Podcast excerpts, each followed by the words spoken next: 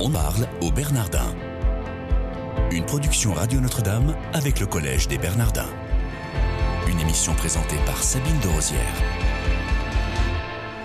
Bienvenue dans On en parle au Bernardin, un jour, une actualité. Nous avons le plaisir de recevoir aujourd'hui le père Michel Evdokimov. Bonjour mon père. Bonjour. Vous êtes orthodoxe, archiprêtre de la paroisse des Saints-Pierre et Paul de Châtenay-Malabry, grand spécialiste de Dostoïevski. Vous faites partie du patriarcat de Constantinople.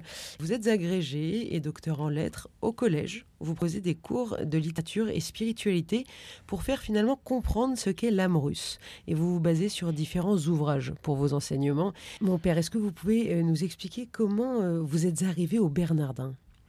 D'une manière très simple, euh, à l'occasion d'une émission à la télévision, une émission écuménique, à laquelle participait le père Guggenheim, lui et moi, nous avons bavardé dans les couloirs avant euh, d'entrer dans le studio.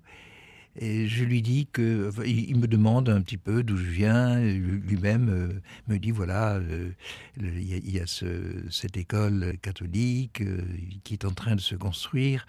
Et hum, je lui dis, euh, moi j'aimerais bien enseigner encore, soit la littérature, soit euh, la spiritualité, ou disons une lecture spirituelle de la littérature. C'est ça qui intéresse les gens. Tout de suite, il m'a dit, euh, ah mais si vous voulez, ve- venez venez chez nous. Et j'ai été euh, embauché comme ça immédiatement.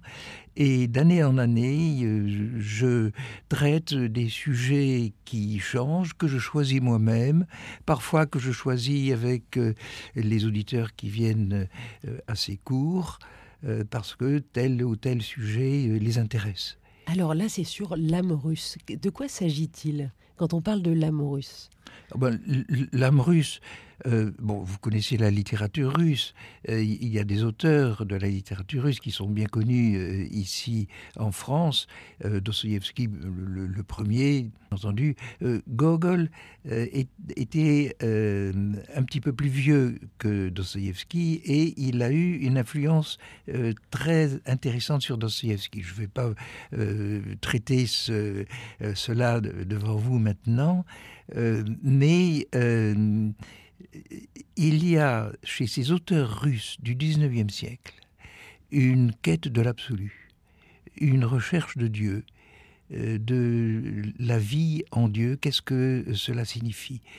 C'est euh, un des aspects les plus attachants de, la littérature, russe, qui bien entendu s'est perdue pendant les, années euh, du communisme qui remonte euh, très faiblement euh, à l'heure actuelle. Donc les, les quasi 80 ans de communisme ont quand même fait sacrément vaciller euh, cette euh, âme russe.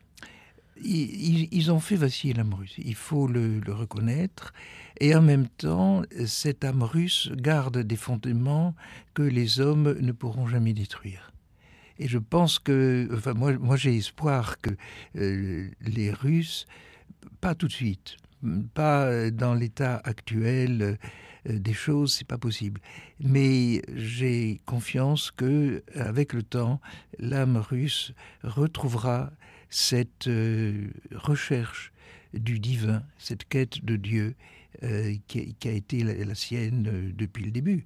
Même dans le communisme, moi, au, début du communisme, je me disais, mais une société égalitaire, c'est très bien, c'est formidable. Malheureusement, c'était une société qui était entre les, les pattes du diable. Et comme le dit si bien Benoît XVI dans Caritas in Veritate, en soi, c'était pas si mal l'idée de départ, mais bon, ils ont oublié que l'homme Voilà. était libre. Mais oui, voilà. Et malheureusement, le côté autoritaire, euh, dictatorial, euh, est, arrivé très vite euh, avec les, les grandes souffrances, le goulag et les gens qui, qui ont péri dans le goulag par millions. Enfin, c'est- affreux, c'est un peu le- l'enfer de, de notre époque. Et l'âme russe, est-ce que vous pourriez nous la faire sentir, je ne sais pas en quelques mots, parce que quand on dit l'âme russe, on pense à la Grande Russie, donc vraiment jusque, oui, bah, jusqu'à jusqu'à 1917, quoi. Mais On pense à la Grande Russie, mais euh, en réalité, vous savez, il y a, Grande Russie et, Grande Russie.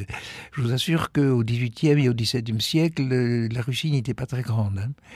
Euh, elle s'est agrandie, elle a approfondi euh, le message qu'elle avait reçu et qu'elle voulait partager avec le monde euh, vers la fin du XIXe siècle. C'est à ce moment-là que les grands penseurs religieux comme Berliev, les grands théologiens orthodoxes comme le père Bulgakov, Florovsky, Forensky, etc., la plupart sont venus en Occident, et qu'est-ce qui s'est passé en Occident?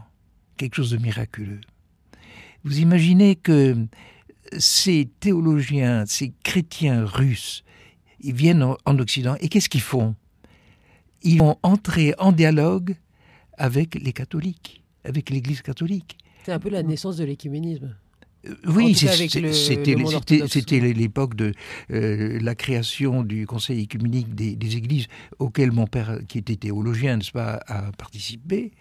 Mais ce qui est remarquable, c'est que ce dialogue entre chrétiens d'Orient et chrétiens d'Occident, qui était rompu depuis mille ans, grâce à la révolution bolchevique, ce dialogue a pu reprendre. Alors, on va revenir sur vos cours, si vous voulez bien, cher père. Donc, le premier semestre, c'était euh, sur le récit d'un pèlerin russe que beaucoup d'éditeurs ont dû lire.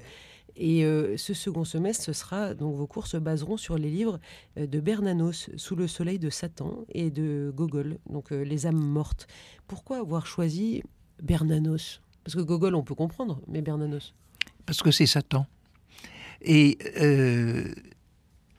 disons que le côté diabolique, satanique, euh, euh, tiendra une très grande place dans ce cours.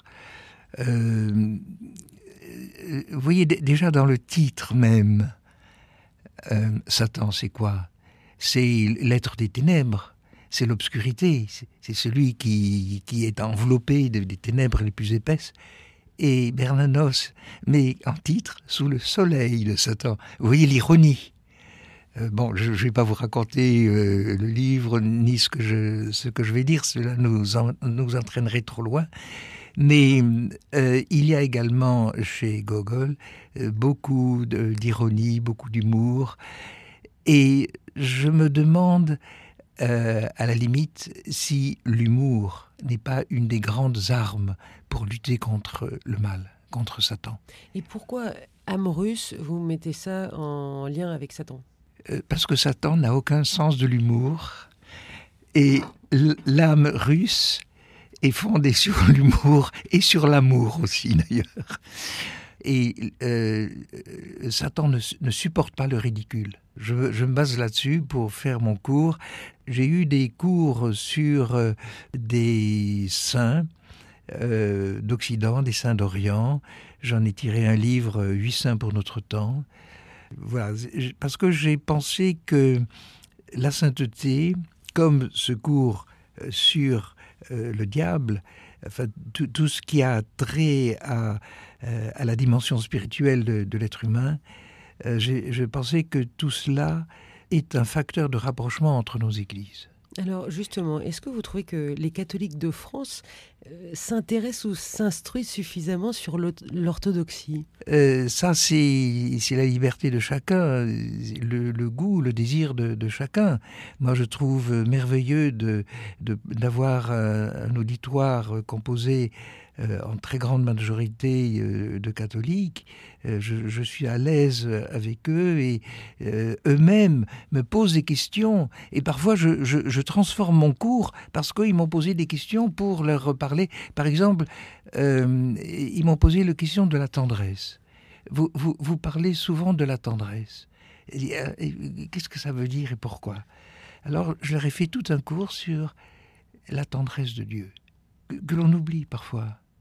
Euh, il y a en, Dieu, et alors là je vais euh, Saint Isaac, euh, le Seigneur, il y a en Dieu aucune colère, aucune haine. Si parfois on parle de la colère de Dieu, mais c'est un jeu de la part de Dieu. Dieu aime les hommes, même ceux qui sont déchus, même les démons. il ne peut qu'aimer sa créature. Et, la tendresse de Dieu, elle, vient de là. Une mère qui, est tendre pour son enfant, elle, est tendre euh, dans toutes les circonstances de la vie de cet enfant. Une dernière question, mon père, euh, qui n'a rien à voir, mais sur le patriarcat de Constantinople. Oui. Vous êtes d'origine russe et vous faites partie du patriarcat de Constantinople. On- vous avez choisi ou comment ça s'est passé en fait? Ça s'est passé de la manière suivante. Quand les hum, Russes ont été expulsés de, euh, de la Russie, j'entends les, les Russes, les théologiens, les prêtres, des philosophes religieux comme Berdiev, comme le père Bulgakov, etc., ils sont venus s'installer euh, ici euh, en France et ils ont rejoint le patriarcat de Constantinople qui avait, disons, de- de- depuis pas mal de, temps, pas mal de siècles, un rayonnement au- au-delà des frontières des pays. Ça ne veut pas dire qu'il il est le premier, si vous voulez, dans la hiérarchie, mais il n'a aucun pouvoir sur les autres églises. Ça, c'est le côté euh, euh, propre à l'orthodoxie, alors que vous, vous avez un, un évêque à, à Rome qui, lui, a pouvoir sur euh, sous le, le reste de l'Église. Bon, c'est- la différence qu'il y a entre nous. C'est la primauté. Une toute dernière question, père. Quel est votre meilleur souvenir au Bernardin? Ah non, là, là, vous me posez une colle. J'ai tellement de bons souvenirs. Il n'y en a pas de meilleurs. Ils sont tous bons. Eh, C'est une bonne réponse, merci mon père. Il y en, il y en a quelques-uns qui s'en sortent comme vous. Chers auditeurs, merci de votre fidélité. Je vous souhaite une excellente journée.